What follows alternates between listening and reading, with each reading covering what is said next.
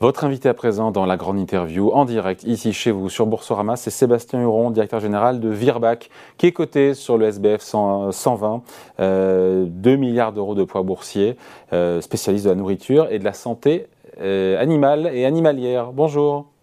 Bonjour. Vous n'êtes pas avec nous parce que vous êtes à Nice, chez vous, dans vos bureaux. Voilà. Très heureux de vous avoir. Très heureux de vous avoir sur Boursorama. Il faut qu'on parle un peu de la boîte, évidemment, parce que euh, parfois on la connaît sans vraiment la connaître. Euh, donc, je l'ai dit, un milliard d'euros de chiffre d'affaires en 2021, présent dans 33 pays, 5000 salariés, 2000, 2 milliards de market cap. Euh, donc, vous êtes au sixième rang mondial, vous m'arrêtez si je dis une, sottise, hein. sixième rang mondial de la santé animale, c'est ça? C'est tout à fait ça. Tout à fait ça. Donc, on a, on a un leader français sur ce, sur ce segment-là. Qui sont vos concurrents?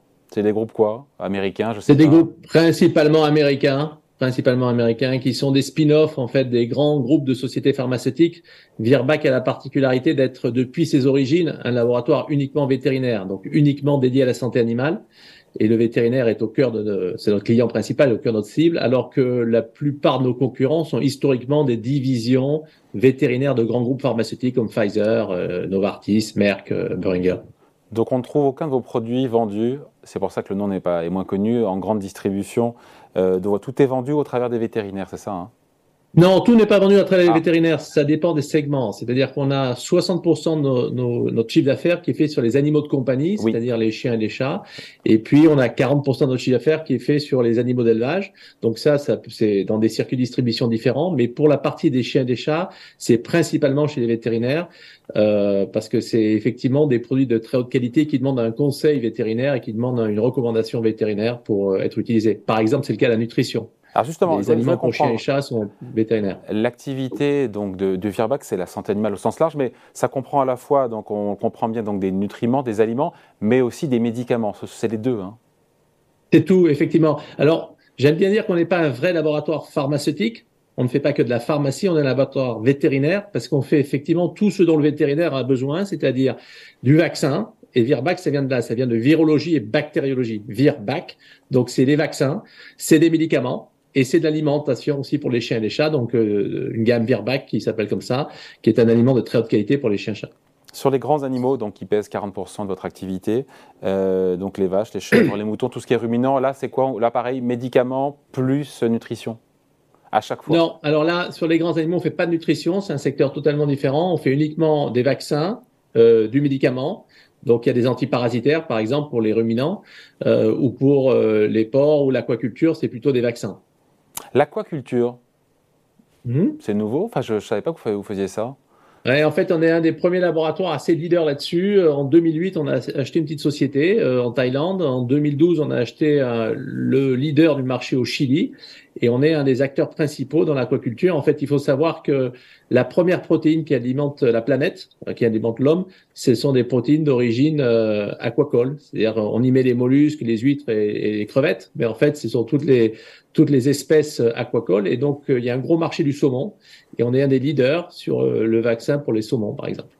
D'accord. Et sur les animaux domestiques, donc vous l'avez dit, 60% de votre activité, médicaments, soins d'hygiène pour la peau, alimentation, nutrition, c'est ce qu'on appelle le, pet food, tout ce qui est nutrition, c'est ça hein c'est ça, le pet food, c'est ce qu'on appelle la nutrition. On a beaucoup de produits très intéressants. Vous êtes ciblé haut de gamme volontairement?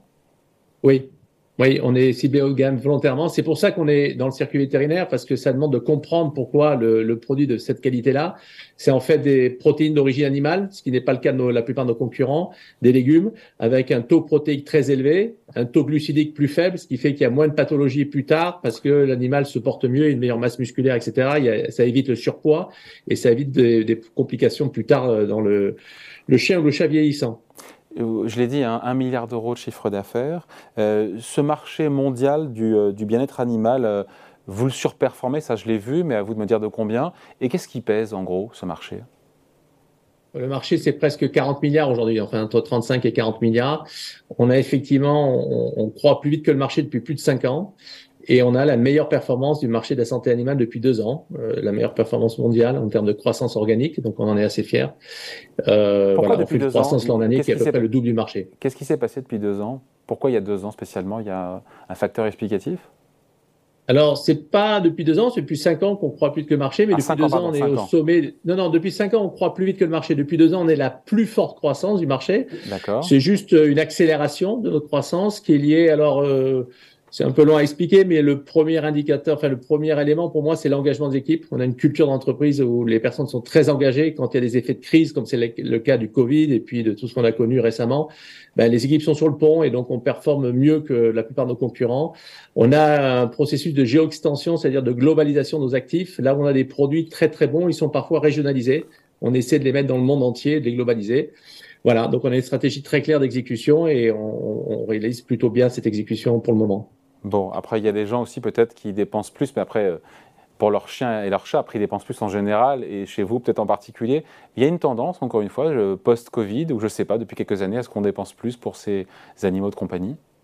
Alors la tendance est en train de se réverser très fortement. En fait, euh, on a vu euh, en 2020-2021 une augmentation très importante des dépenses pour les chiens et chats en particulier, surtout pour les chiens et chats. C'était un peu moins vrai pour les productions animales, mais pour les chiens et chats, lié à plusieurs facteurs. D'abord, les gens étant confinés, il y a eu beaucoup d'adoptions. Euh, quand vous adoptez un, chiot ou un chaton euh, la première année, vous allez plus fréquemment chez le vétérinaire, donc il y a eu une augmentation du nombre de visites, une augmentation des dépenses dans les visites parce que les personnes n'allant pas au restaurant, ne voyageant moins, ont dépensé plus sur leur chien et chat. On est en train de voir l'effet inverse en sortie de Covid, ah. où là, depuis cette année, c'est en train de désaccélérer très fortement et on voit une chute des volumes, euh, moins de visites chez le vétérinaire, moins de dépenses parce que bah, les personnes ont commencé à, à, à, ressortir, voyager, partir en vacances et donc euh, ils dépensent moins sur leurs chiens et chats qu'ils ont pu le faire. Voilà. Ce qui veut dire que j'ai retrouvé les chiffres de croissance euh, du chiffre d'affaires et des ventes de 2021, on était sur 18%, c'est-à-dire qu'en 2022, ça sera moins bon? Alors, on était à 21% à taux de change constant, 18% à taux de change réel. Cette année, les taux de change nous aident un peu parce que l'euro a dévalorisé suite au conflit en Ukraine et en, Russie. Euh, mais on a donné une guidance de 6 à 9% de croissance organique, c'est-à-dire que effectivement, ça sera un peu moins que le 21% de l'an dernier, même si ça reste une très bonne performance dans le contexte actuel. Ouais, donc il y a un ralentissement qui est en cours. Parce que souvent, il y a des patrons qui me disent non, le ralentissement, je le sens pas encore véritablement. Vous, vous le sentez? Oui, le, ralentissement, on le sent. Alors, quand je donne 6 à 9, c'est à taux de change constant, là, pareil. On est toujours à, performer à taux de change constant. Et à l'inverse de l'an dernier, les taux de change vont nous être favorables. Donc, la croissance réelle sera plus importante. Vous allez voir une croissance réelle plus importante que ce que je viens de vous dire. Donc, mais à taux de change constant, voilà, c'est 6 à 9, effectivement. Bon, quel impact de l'inflation sur votre activité? Je me posais la question euh, euh, parce que les, en, en, valeur, ça augmente, mais en volume, vous aussi, vous êtes atteint avec des, par des volumes qui sont en recul? Oui, on est, on est, on est, très impacté par l'inflation, hein, je crois, comme la plupart des industries. Alors, cette année, en 2022, euh, l'impact de l'inflation est un peu mitigé parce qu'on a des stocks de sécurité. Très souvent, dans l'industrie pharmaceutique, vous avez des stocks de sécurité sur les matières premières, donc vous n'avez pas un impact immédiat de l'augmentation des coûts, sauf sur le pet food, sur la nutrition, parce que là, ce sont des matières que vous pouvez pas stocker, c'est des matières périssables. Donc là, on a pris l'impact dès le mois de février-mars, hein, dès le déclenchement de la guerre, les huiles, les céréales, enfin tous les intermédiaires ont coûté beaucoup plus cher. Là, l'énergie en 2023, ça va plutôt être l'énergie, les salaires, euh, tout ça vont être des impacts très très lourds à absorber en 2023 avec l'augmentation euh, des coûts énergétiques et des salaires en particulier. Et en, pourcentage ou en, euros, de combien vos coûts ont augmenté si on différencie la masse salariale, euh, l'électricité, les matières premières? Alors, on n'a pas de guidance pour l'année prochaine, donc je ne peux pas trop communiquer sur ce qu'on communiquera dans les semaines qui viennent pour l'année prochaine. Euh, mais cette année, on, on, est sur une base d'augmentation des coûts qui est autour de 6%. D'accord. Et que vous répercutez comment? C'est les marges qui sont pincées ou est-ce que vous en répercutez un, un gros bout pour les. Ah, on, répercute ce qu'on peut répercuter, mais malheureusement, on peut pas répercuter l'entièreté des, augmentations. La moitié, les 6%, c'est une masse.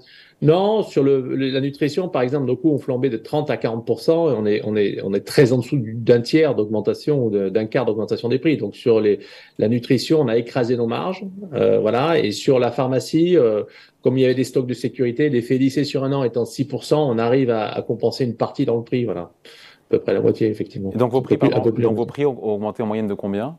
Les prix de vos, de vos produits? On a 4%. 4%, sur 6% de hausse de vos coûts. Voilà, c'est ce qu'on pourrait dire en, en price variance sur l'année, mais ça ne veut pas dire grand-chose parce qu'on est en train de faire des moyennes de 33 filiales. Vous comprenez bien que la situation en Inde, au Brésil, aux États-Unis, en Europe n'est pas la même, donc ça dépend des pays. C'est un mix d'espèces, de types de produits, de types de géographie. Donc la résultante de 4%, elle n'est pas parlante, elle ne veut pas dire grand-chose. Euh, c'est une moyenne et, et, la moyenne cache l'essentiel.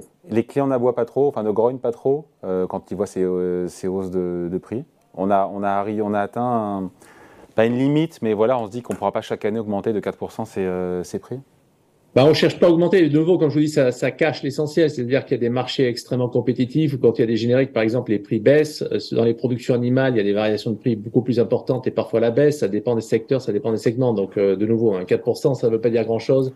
C'est résumé en un chiffre, euh, l'hétérogénéité de 33 filiales, de 100 pays, de 40 espèces et de, et de 50 gammes de produits. Donc, ouais, Sébastien Huron, j'ai oublié quand on parlait de, du pet food. c'est un marché qui a toujours été en très forte croissance jusqu'à présent. 20-25% je crois par an, on est toujours, il n'y a pas de ralentissement même là on sent un ralentissement, peut-être moins prononcé. Non, alors euh, le pet food chez nous c'est 20-25%. Mais le marché, il fait pas 25-25. Ah, le marché, il est plutôt flat. Oui, c'est nous qui faisons 20-25. On a une gamme qui est aujourd'hui reconnue comme euh, une des meilleures, voire la meilleure gamme de, de, de pet food. Euh, il y avait 60 millions de, 30, je sais plus comment ça s'appelait, que choisir et 60 millions de consommateurs qui avaient reconnu que notre gamme avait été euh, reconnue comme la meilleure du marché. Donc, on a une très forte croissance. Effectivement, on tourne encore autour de 20-25% de croissance à travers le monde, partout. Et on est parmi les toutes premières marques en France. Vous avez, vous avez des usines dans 10 pays différents. Et là, je reviens au sujet euh, sur le coût de l'énergie. C'est une question que je pose régulièrement euh, euh, aux chefs d'entreprise qui, viennent ici sur Boursorama. la moitié de votre production, elle est faite sur le site France, ici chez nous dans l'Hexagone. Est-ce que l'explosion des coûts, notamment de l'énergie, parce qu'on en parle tous les jours, est-ce que ça rend vos sites France moins compétitifs? Est-ce que c'est un sujet Ça peut devenir un problème? Alors c'est un sujet. Euh, l'impact des coûts énergétiques est très important. L'impact de ce que pourrait être des ruptures le serait encore plus. Donc on espère que on est toujours reconnu comme une industrie essentielle et une entreprise essentielle hein, parce qu'on est dans le médicament, les vaccins, les zoonodes, une santé. Euh, oui, euh, l'impact des coûts est très fort. Après on peut voir le verre à moitié plein, à moitié vide, c'est-à-dire que on est probablement beaucoup plus exposé que nos petits concurrents. Quand je dis nos petits, ils sont gros d'ailleurs, concurrents américains on est quand même aussi, grâce aux aides de l'État, euh, protégé par rapport à ce qu'on voit être dans les pays d'Europe de l'Est. Pour ceux qui ont euh, euh, mis leur production dans des pays beaucoup plus compétitifs en Europe de l'Est il y a quelques années, ils sont en train de souffrir aussi au niveau des coûts énergétiques. Donc, on peut toujours en voir le plus ou le moins. je pense qu'on a la chance d'être en France quand même, même si au final, l'implantation locale, là où on est nous, elle n'est pas optimale d'un point de vue compétitivité parce que le foncier est très cher, l'énergie est chère. Et voilà, vous pourriez modifier, donc à moyen terme, encore une fois, cette structure de production? Non, parce que c'est une volonté euh, stratégique et, les actionnaires majoritaires aussi, qui sont euh, un, actionnariat familial aussi, qui est volontaire de développer l'emploi dans la région, euh, garder l'ancrage historique. Il y, a, un vrai ADN d'une société, voilà, qui a des vraies valeurs locales d'ancrage où on développe ça et ça fait partie de la culture d'entreprise, de l'ADN de l'entreprise. Donc non, Sauf si on était forcé, forcé, mais, mais c'est mais c'est pas le cas. Donc euh, pour l'instant, non. Vous avez fait appel au, justement au guichet là, le guichet qui a été remanié, revu et corrigé par le gouvernement de soutien et d'aide pour un morceau, je crois que c'est 28% du paiement de la facture prise en charge par, euh, par les pouvoirs publics? Non, euh, on est en train de regarder ce qui se passe sur l'électricité parce qu'on Pardon, je parlais bien d'électricité. Hein. Donc, on est en train de regarder euh, les aides qui existent et, comment ça va être mis en place par rapport à euh, des communications très récentes qu'on a vues, mais j'ai pas encore tous les éléments pour vous répondre. Vous parliez des, postes et de l'ancrage local. Vous aviez prévu, Sébastien Huron, 150 euh, embauches en 2022. Est-ce que tout a été pourvu plus ou moins facilement? Et il y a des embauches encore qui sont prévues pour 2023, même si l'activité ralentit? Oui, alors en 2022, on a pourvu tous les postes prévus, euh, plus ou moins facilement, ça dépend des postes. Euh, par exemple, dans le domaine de la biologie, on est très à la recherche de talents dans les vaccins, la biologie, ce qui est un écosystème peu présent sur Nice et la région. Donc, on manque là de, de, de, de talents. Euh, pour le reste, oui, on a pourvu les postes, on a fait une croissance d'environ 6% des effectifs sur 2022, donc assez soutenu. On est en train de réduire un petit peu la voilure sur 2023 par rapport à ce que je vous expliquais sur l'inflation, les impacts d'inflation. Donc, euh, c'est comme un bateau. On a un cap, on a une stratégie très bien dessinée, on a une ambition, une vision très claire. Mais quand il y a la tempête qui se lève, hein, on plie un peu les voiles, on réduit un peu la voilure. C'est ce qu'on est en train de faire en 2023. Et pour vous, vous imaginez que ça ira mieux dès 2024 Il y a un, mauvais cap à passer, cette tempête sur 2023, et après ça ira mieux C'est un trou d'air à passer? Ben, euh, en tout cas, la vision qu'on a à 2030, parce qu'on a une feuille de route à 2030, elle est inchangée. On a une vision très claire de ce qu'on veut faire, de comment on veut l'exécuter. Euh, on dit on change pas de cap, on change pas d'ambition et d'objectif. On dit simplement que vu le contexte extérieur, l'inflation, les impacts d'énergie, de salaire et autres, on sera amené probablement à réduire un petit peu la valeur en 2023. Donc la tempête, c'est peut-être pas le bon mot, mais c'est en tous les cas la, volonté de, prendre en compte le contexte extérieur pour ajuster euh, les voiles et la, et la vitesse du bateau. Sébastien Huron, on est sur Boursorama, donc évidemment j'ai regardé votre cours de bourse. Euh, autant sur 5 ans, le titre a plus que doublé, 115% de, performance, autant depuis le début de l'année, c'est une baisse de 40%. Est-ce que vous comprenez cette chute? Vous la trouvez justifiée, injustifiée? Quelle appréciation euh, vous faites au vu de la discussion qu'on a eue d'ailleurs, hein, qui montre que peut-être que le marché sanctionne le fait que ben, les croissances, euh, même si vous surperformez, la tendance aujourd'hui du marché est plutôt sur un retournement, même si vous, vous faites mieux oui, alors je ne commande pas trop la bourse on est dans, vraiment inscrit dans la durée. Ça, c'est vraiment la, aussi de la société avec une vraie volonté de créer de la valeur, de générer de la valeur dans la durée. Donc, les fluctuations boursières, on, je les commande pas et je les regarde pas trop. Euh, la vraie vérité, c'est que, ben, comme je vous ai expliqué, le marché a une croissance exceptionnelle depuis deux ans pendant la période Covid parce que beaucoup d'adoptions, beaucoup de dépenses chez le vétérinaire. D'un seul coup, ça s'est ralenti. Or, les modèles financiers ont tendance à tirer les lignes. Donc, quand tout va bien, on tire la ligne et quand tout va un peu moins vite ou un peu moins bien, on tire vers le bas. Et donc, il y a des gros à-coups sur un, une action qui est peut-être pas extrêmement liquide, donc ça accentue les effets. Moi, ce que je peux simplement vous dire, c'est que en relatif à tout le marché secteur, euh, du secteur de la santé animale, toutes les sociétés ont eu à peu près les mêmes évolutions, voire on tire notre épingle du jeu peut-être mieux que les autres d'ailleurs sur les derniers six mois, parce qu'effectivement, on est passé d'un marché qui l'an dernier a cru à plus de 10%, à un marché qui sur le, dernier trimestre là est plutôt flat, et donc ça une désaccélération importante. Certains y verront peut-être une opportunité d'ailleurs de se replacer, de se repositionner sur le titre. Bon, il verra ce qu'il veut. bon, merci en tout cas à Sébastien Huron, donc directeur général de Virbac, coté sur le SBS en plus de 2 milliards d'euros de capitalisation, invité, sixième acteur, sixième acteur mondial sur euh, la santé animale, invité de la grande interview en direct sur Boursorama. Merci à vous, à bientôt. Merci beaucoup.